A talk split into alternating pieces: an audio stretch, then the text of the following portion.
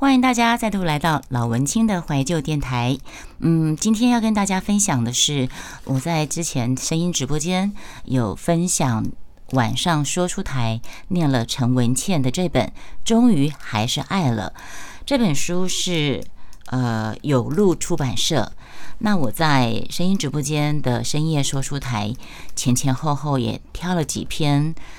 呃，里面的散文，那中间我还没有时间去做从头到尾的整理，嗯，那我今天就挑了两篇，中间两篇，一篇是陈文茜的，好，那另另外一篇是张小娴，等于是他们两个女子，华人圈里面很有名的，呃，也算是公众人物跟作家，他们两个女子的对话。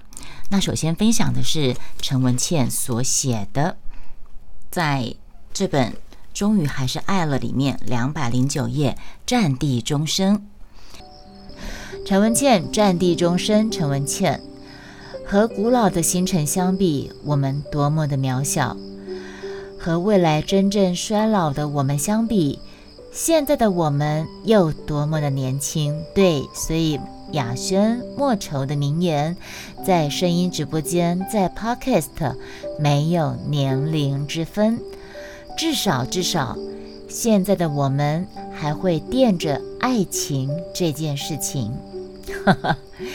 一个女一个女人，只要还惦记着爱情，她就不会衰老。雅轩莫愁曾经讲过一句话：爱情，享受爱情，使人重返年轻。对的呢，好的呢。原来陈文茜跟我有同样的想法。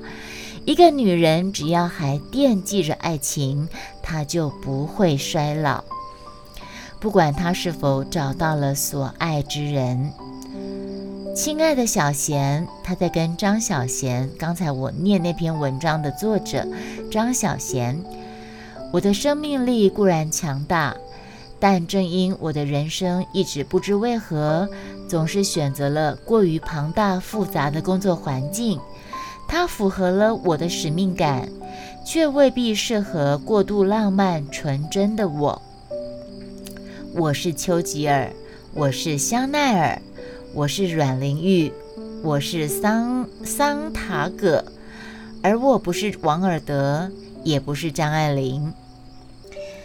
OK，好的呢，我是战地钟声中。渴望爱情慰藉的战士，我无法进入张爱玲一堆女子算计的第一炉香。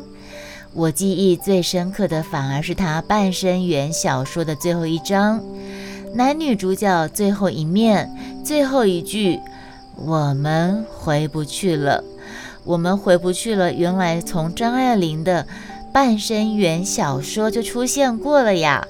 原来。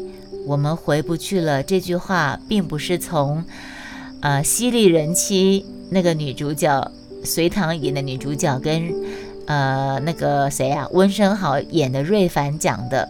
原来在张爱玲的《半生缘》小生的最后一章，小说的最后一章就已经有讲过，他们最后一句：“我们回不去了。”瑞凡，十二，我们回不去了。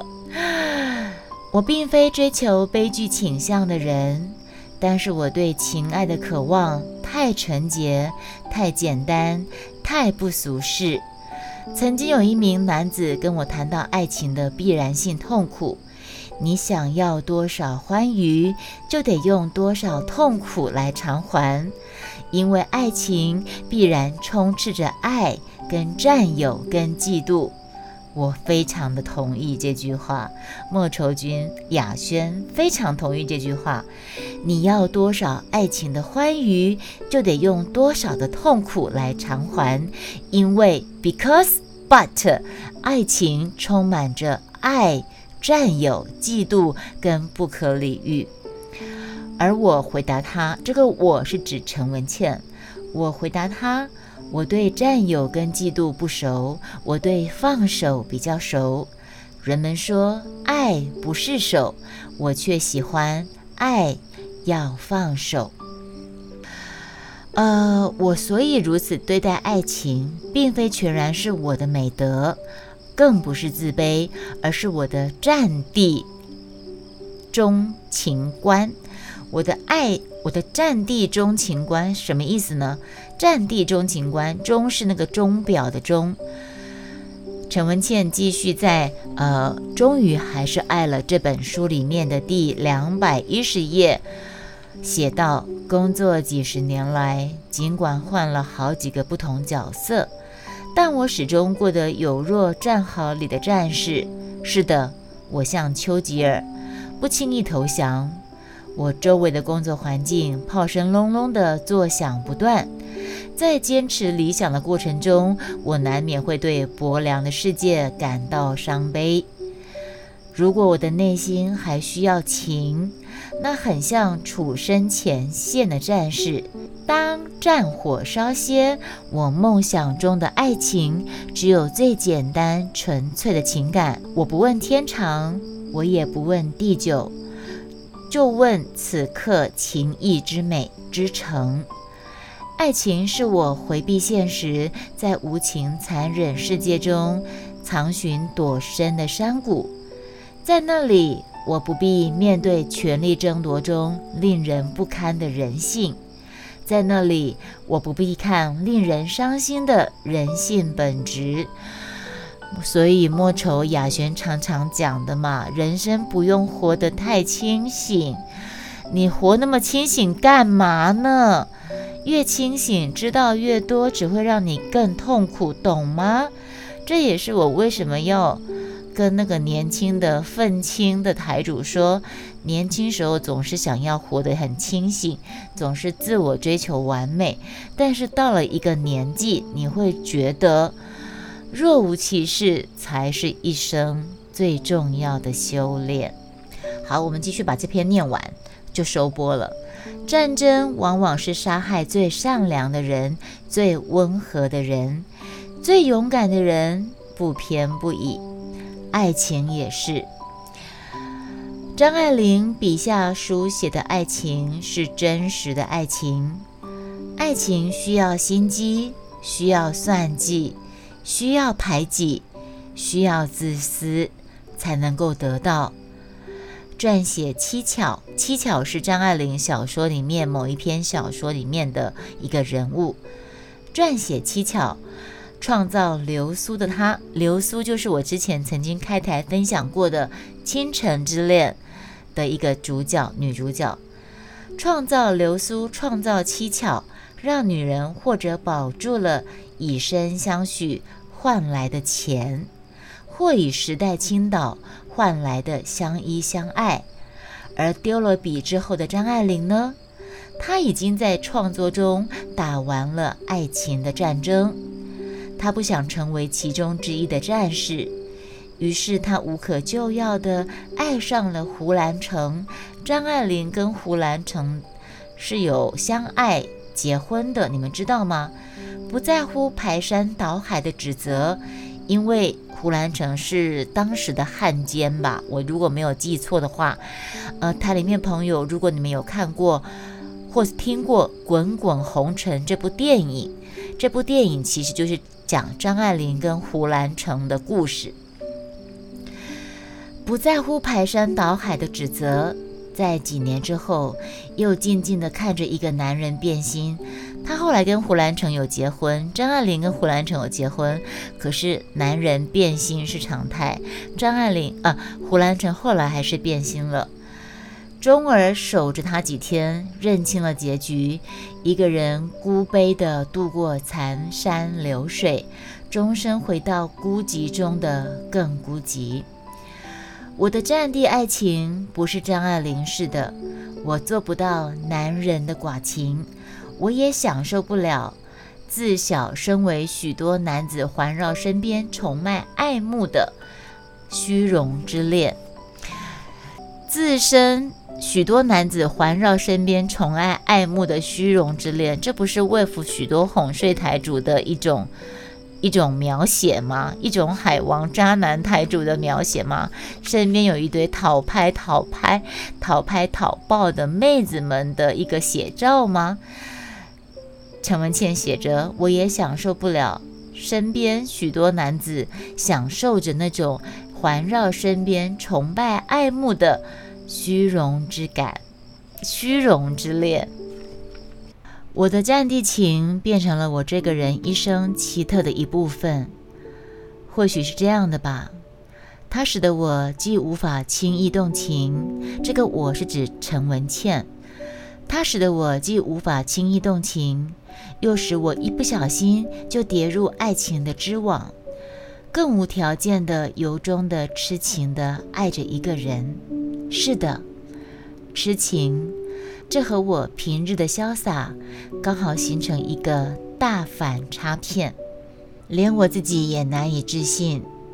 爱情是我在残酷世界中的慰藉，因此我不需要仪式，也不在乎形式。正如身处无情泥淖的壕沟中的战士，我只要知道远方有一个相爱之人，他的心。跟我彼此连结，分隔两地，那一点点思念之情之痛，使战壕中的我在陌生危险中少去了孤寂害怕，同时一往情深。我生下来不为爱情而活，似乎把爱情看得很淡，一生身边匆匆的走过许多男子。但真爱很少。我不是玩情，也非戏情；我不是玩弄感情，也并非戏弄感情。当我从现实的战壕里走向爱情之谷的时候，我已经无法接受过度平庸的爱情关系。当我真的深陷情网的时候，我不会，也不想以计算争夺获得我渴望的情感。我对爱情的信仰停留于浪漫的想象。更明白的说，这份情感不是为了经营一桩婚姻，寻觅一个白头偕老的人。或许这样的爱情注定使我。老来会决然一生，但它望似不着边际，却始终很美。对于我很美很美就够了。我的爱情永远是诗，乘着芬芳的微风，轻轻吹送无数白色绒球的种子，送给或是身旁。或是远方的他，小贤。如果我是男人，我会爱上你，不只爱你的尤物身体，更迷爱你对情感的通透，爱你的不纠缠，爱你在情感中的坚强。你说，所有不爱你的都配不上你，白白送给你；所有不爱你的。都配不上你。你说天空不会永远灰暗，你说困境终究会成为过去，只有某人永留心中，超越了时光。所以我那么痛恨自己是异性恋者。男人少有像你如此明白之人。我们对于爱情糊里糊涂，鲜少有深入的思考。即使写情诗，也只是求个诗情之美，一个大惊叹句。但男人们未必了解爱情的复杂，多半时候，他们只是在品尝爱情的蜜汁，在爱与不爱、责任跟利害关系中徘徊。没有几个男性作家可以处理得好自己的情事，他们的骄傲。恰好是他们的脆弱。爱情中的男人，除了徐志摩，鲜少有深刻的柔肠回转。穿过了女人的黑发，他看到的还是自己的手。你又说，等到老了，与一人静静的过日子，无欲无求，不喧嚣，不生气，不与人争，不容易沮丧。但愿也不会因为聚散离合而过分感伤，因为都习惯了，也明白了。我常常梦想，人可不可以转世活着？出生时吸载着前世的智慧来到人间，今生这样，我们便可以清楚的在爱情的道路上，我们需要什么样的伴侣？在第一个迷惑的十字路口时，我们已经从前世之痛知道该左转还是向右转。那就记得，你们不要喝孟婆汤。喝了孟婆汤，你就会忘了前世的一切。这是我自己说的。于是今世的我们可以从容的爱着前世的悔，悔恨的悔。由今世补偿。念到这边，我念的是陈文茜的《终于还是爱了》的两百一十六页。我突然想到韩剧的鬼怪，你们有看过鬼怪吗？鬼怪里面就是一直有前世跟呃今生的一些纠结，而不是抵达一定年龄更成熟了、慈悲了。尽管我们仍有爱的渴望，可是我们已经老去，想寻一个人，或许太难了。到了一个年纪、一个身份，你想要寻找那个对的人，或许太难了。或许对的那个人在错误的时间出现，可是你却无法跟他有什么未来。我不知道，在对的人碰到错的人，在对的时间碰到错的人，或是在错的时间碰到对的人，你们会觉得哪一个比较悲哀呢？我们继续念两百一十六页。对于生病的我，因为陈文茜有一段时间啊，就是在生病嘛，生完这个病，开过这四刀之后，过了一阵子又生了下一场病，所以这本。终于还是爱了，是在陈文茜几次大病初愈之后出版的一本书。现在我们念的是第两百一十六页。对于生病的我，此刻生命倒数的钟声已经响起，它轻轻地落在我的身上、肩上、脸上，一分一秒，滴滴答答，钟声像是同情，像是嘲讽生命。每一次到点的敲打声，都像是提醒。我的一生已如搁浅的小舟。呃，这边补充一下，陈文茜应该已经过了六十了。我的一生已如搁浅的小舟，快被吹进岸边。那里远望似乎没有等待之人，似乎又有个恍惚的身影。此刻我会怕，怕什么呢？怕潮尽时看清真相，也怕潮来时又把我送回那失去彼此的大河。于是，与其执着着困忧着忧伤，不如淡忘孤独的航行，于风浪的隐喻，于战地钟声下的纯情。等再相逢时，有了一点惊喜。花谢。不必悲，浪止也没有痛。好，那今天先分享这篇，我们下一篇再来分享张小贤。从此以后，所有的聚散都是温柔的。那我们下个节目再见，拜拜。